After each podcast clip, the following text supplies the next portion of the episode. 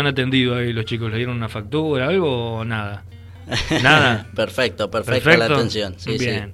Bueno, ¿por qué se han hecho bomberos voluntarios ustedes? Porque vos, por ejemplo, ¿por qué especialmente? Yo hace tres años que se, cuatro años que se hizo el, que formó mi jefe el cuartel y yo hace tres años que, que, estoy. Por lo menos me ha gustado de que inicié y acá estamos.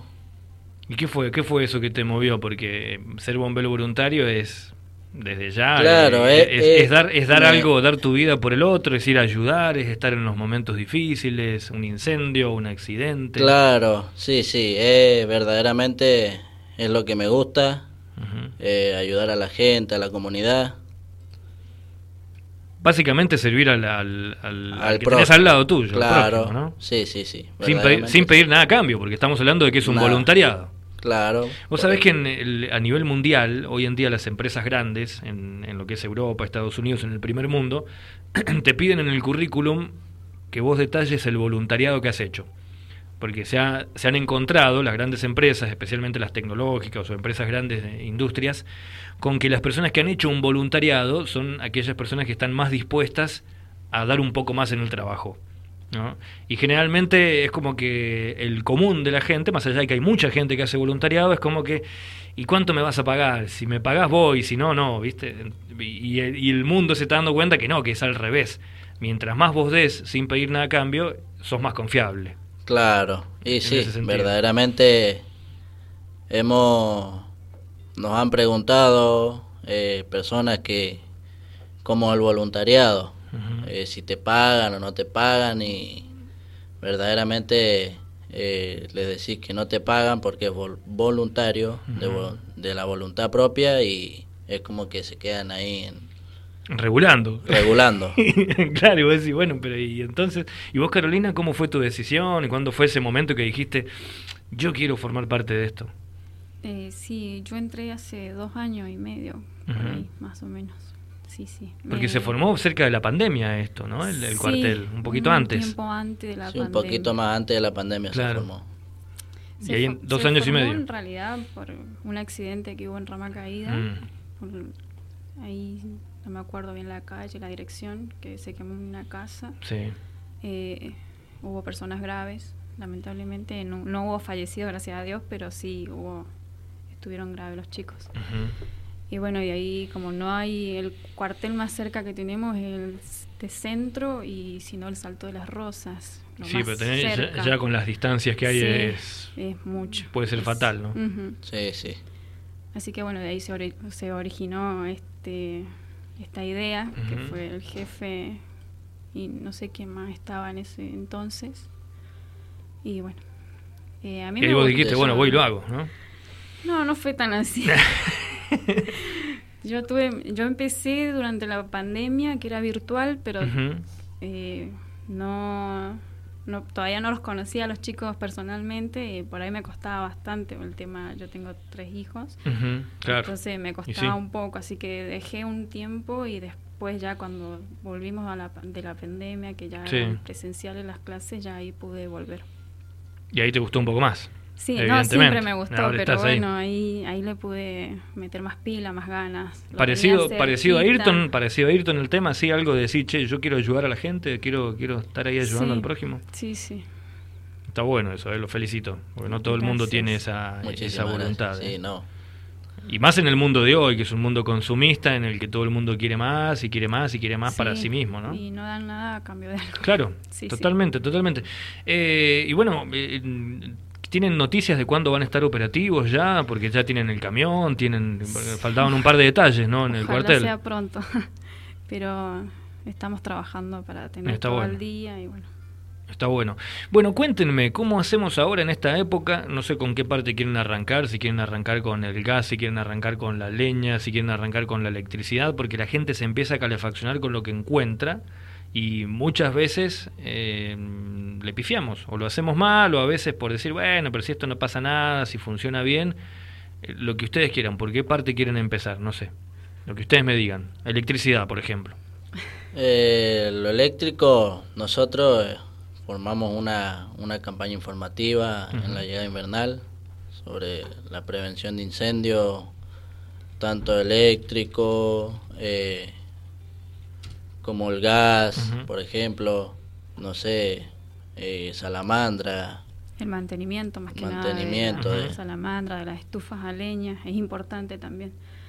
Eh, con el tema de la electricidad es eh, bastante la instalación que la tiene que hacer un especialista. Bien, una persona, una persona que sea un electricista, por lo menos que, tenga conocimiento y si es matriculado mejor todavía, ¿no? Sí, sí, O sea, sería lo recomendable. Sería lo, claro. ideal que sea matriculado.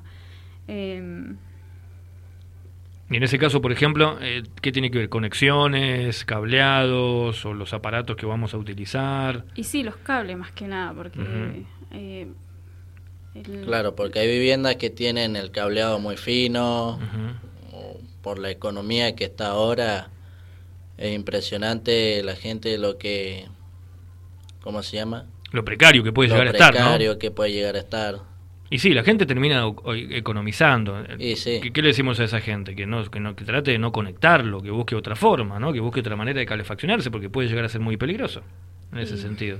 Sí, sí, sí. Eh, un fuego eléctrico comienza cuando los cables, hay muchas cosas conectadas, muchos electrodomésticos, entonces eso se sobrecalienta y se empiezan a derretir los cables. Y ahí se produce el fuego. Eh, la propagación es muy rápida. Tenemos que tener un extintor, lo más extintor C, que es clase eléctrica. Eh, que generalmente no lo, lo, ideal vendría siendo tener un, un matafuego extintor ABC. Claro pero tener uno por lo menos. yo creo que si en este momento no. yo creo que, nos ponemos a preguntarle a la audiencia, ¿no? ahora en los que nos están viendo, nos están escuchando, y creo que la mayoría no tiene uno en la casa, ¿no? Y eso es primordial ahora, para cualquier momento del año. No solo para el invierno. Claro, creo, creo, que estamos acostumbrados a tener, por ejemplo, en el vehículo porque te lo obligan con, con, la ley. Sí, no hay multas. Exacto, pero si no, tampoco creo que la gente lo tendría. Creo que el, ser humano es muy hijo del rigor, es muy. Eh, hasta el momento en que no se te prendió fuego la casa, ay, bueno, voy a ir a. Y creo que está bueno prevenirlo. Sí, sí. Obviamente, antes de utilizar cualquier medida de un extintor, en este caso, con electricidad, es importante cerrar las llaves. Todo el de la madre sí, lo que, lo que claro vendría siendo de la térmica. de afuera obviamente. Claro.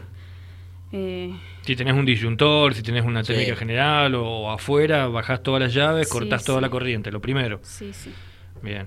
Porque si no eso sigue sigue explotando o sea se sigue prendiendo fuego por todos lados. Claro y sí.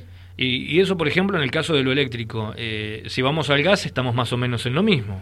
También hay que una vez que llega es mucho más peligroso. Bueno qué pasaría ahí por eh, ejemplo en el caso de sentir el olor a gas, cuando ingresamos a la vivienda, lo fundamental es abrir ventanas, puertas y cerrar las llaves. Bien. Eh, no encender la, la, luz, por ejemplo. Bien, que es lo primero que yo haría. No, o sea, digo, cuando vos entras a la casa, imagínate que tenés todo apagado, lo primero que uno hace es prender la luz. Claro, no, eso no se, no se hace porque se origina, de ahí se origina la explosión. El gas que está encerrado, vos prendes la luz, se genera la explosión. Eso genera una chispa en realidad y de ahí... Sí, una chispa normal que hace el encendido de la electricidad, o sea, normal. Sí, sí. Claro. Al ver el gas. Claro, eh, es un tema, ¿no? Em, eh, después, o sea, uno supongamos en ese momento ya está, ya pasó, ya tenés el olor a gas y, ya tenés que hacer todo el procedimiento. Pero ¿cómo evitamos eso, por ejemplo? ¿Es recomendable que cuando uno se vaya de la casa apague el calefactor, por más que después tenga que prenderlo de nuevo, que cierres la llave del gas de la cocina? Bien. Es recomendable apagar todo. Lo ideal es cortar la llave del calefactor, de la cocina, si es a gas natural. O, garrafa, cerrada. O garrafa, sí, lo mismo cortar la, cortar la llave, desde la llave, y después cuando se vuelve al domicilio volver a alargarlo. Porque siempre puede quedar una pequeña pérdida, dependiendo si es gas natural o, garrafa. Claro, a mí, una vez un mecánico me dijo que, se aplica para todo. Me dice, los fierros se rompen. Y a veces vos no haces nada, porque simplemente los fierros se rompen. En algún momento se gasta, se rompe una goma, lo que sea, pero, pero puede pasar. Eh, creo que esa es una cuestión de tomar conciencia, ¿no? Decir, che, no, uy, pero después llego a la casa y está fría. Bueno, pero ¿qué es más importante? ¿Que, la, que pases un poquito de frío en la casa cuando ya tenía frío afuera? o que explote por los aires y te mueras, o que se muera un familiar tuyo. Y es más importante la, vida, la, vida, la vida siempre tiene que estar en un primer lugar.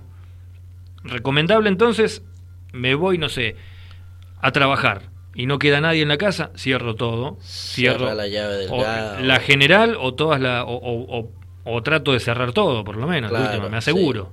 ya está. que los electrodomésticos que no se utilizan, también desconectarlos, los cargadores sobre todo. Los cargadores. y los cargadores quedan, quedan siempre puestos, sí, quedan siempre puestos. Sí, tenemos esa costumbre de dejarlos enchufados. Y eso está, eso está todo el tiempo consumiendo, Claro. Sí, sí, sí. no sé, la pava eléctrica, por ejemplo, también. También, todo. Es muy normal la pava eléctrica también que sí, queda la pava eléctrica enchufada, que consume mucha, mucha electricidad, siempre Siempre desenchufar. Lo único que tenés que dejar, qué sé yo, la heladera y nada más. Sí, la heladera. Sí, lo otro listo. O la radio, por ejemplo. Claro. Las computadoras suelen quedar prendidas también a veces, ¿no? Pero la computadora por ahí puede llegar a ser que, que, también complique o, no es tanto. No, no creo que no sea consume tanto, No consume tanto una computadora. Y volvemos a lo mismo, depende del tipo de... Lo mejor es sacarlo, lo mejor es desenchufar por las dudas, ¿no? Antes de estar... Depende del eh, tipo de, conexión que tenga. Claro, ahí volvemos a lo mismo. Claro. Eh, pero lo recomendable siempre es apagar, desenchufar lo que no estás usando, en lo eléctrico, apagar, cerrar llaves de gas y todo lo demás. Y después pasamos a la leña, que es un gran temita la leña, ¿no? Eh, la estufa leña en la casa, la salamandra que, que, metemos todo el tiempo y está todo cerrado. Eh, nosotros recomendamos apagar fuego. en las noches, por ejemplo, cuando uno se va. uno se va a dormir, por ejemplo, apagar la, la salamandra. Eh, porque hay personas que, que, siempre dejan la salamandra encendida cuando se va a dormir. Y resulta que, no sé, puede por el monóxido de carbono. Eh, y sí, te termina. El tema es que uno no puede respirar monóxido de carbono. No, no, no. O sea, es, muy simple, ¿no? Es muy simple, no tiene que respirar oxígeno. no, el eh, monóxido de carbono es un gas. Sí, te intoxica. Muy tóxico. Muy tóxico. Es, eh, sí, te, terminas, te terminas ahogando. O sea, no, claro, te consume el oxígeno. Claro. Y el fuego no tiene otra forma de vivir que no sea con oxígeno. Entonces en la noche va a estar consumiendo oxígeno, en el día va a estar consumiendo oxígeno todo el día. Pero ¿en qué pasa? Cuando uno está despierto, de última abre la ventana. claro. Está, ¿viste? Y uno va saliendo y entrando. Pero en la noche, el tema es que ahí también es otra cuestión de decir, bueno, de cambiar el chip y decir, bueno, lo apago. Y bueno, va a estar más frío en la noche. Bueno, pero lo tenés que apagar porque es una cuestión de... y lamentablemente todos los años tenemos casos de, de personas que van al hospital o, que van bomberos y que van por intoxicación por esto, ¿no? Claro, sí. Y no solamente con eh, pasa lo mismo con la lo que decía, ¿no? La estufa leña, la salamandra o la o la que es la, que no tiene, la que es de pared, ¿no? También pasa lo mismo. Pasa exactamente lo mismo. El brasero, por ejemplo, ¿es recomendable el brasero hoy en día o, desecharlo? No, nosotros no lo recomendamos. No. Eh, no. En ningún sentido. No, no. Bien. Eh, ¿Qué más? ¿Qué más hacemos? Por ejemplo, con estufa leña. Eh, ¿es, recomendable la, limpieza. la, limpieza. la cañería, por ejemplo.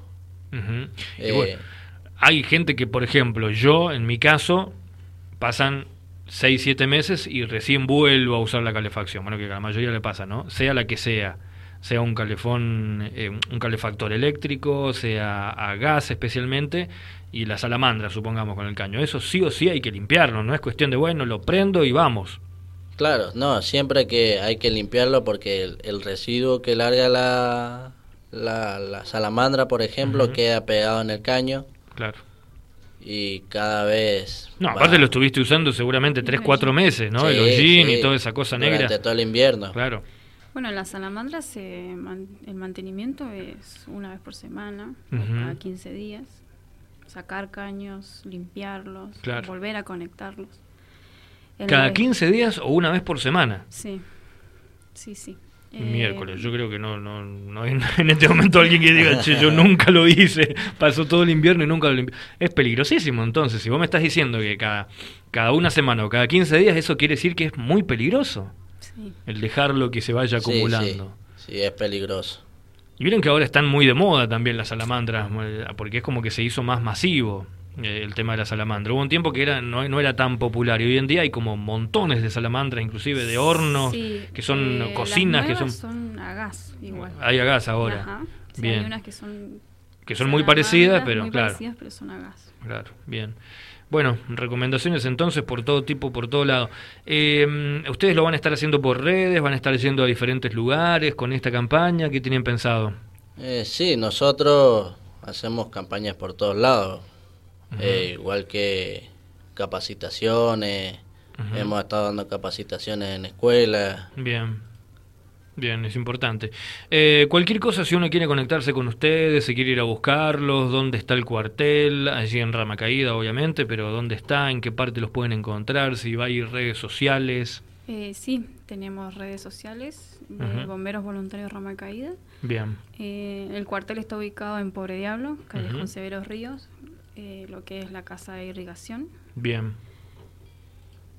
Y bueno, ahí estamos, a la espera de que, en cualquier momento escuchemos el, camión de, rama caída, de bomberos voluntarios. Chicos, muchas gracias por venir. ¿eh? Gracias. gracias. Espero que se hayan sentido cómodos y, más allá de que haya sido la primera, que esta sea la, la rotura total del hielo, ¿no? Claro.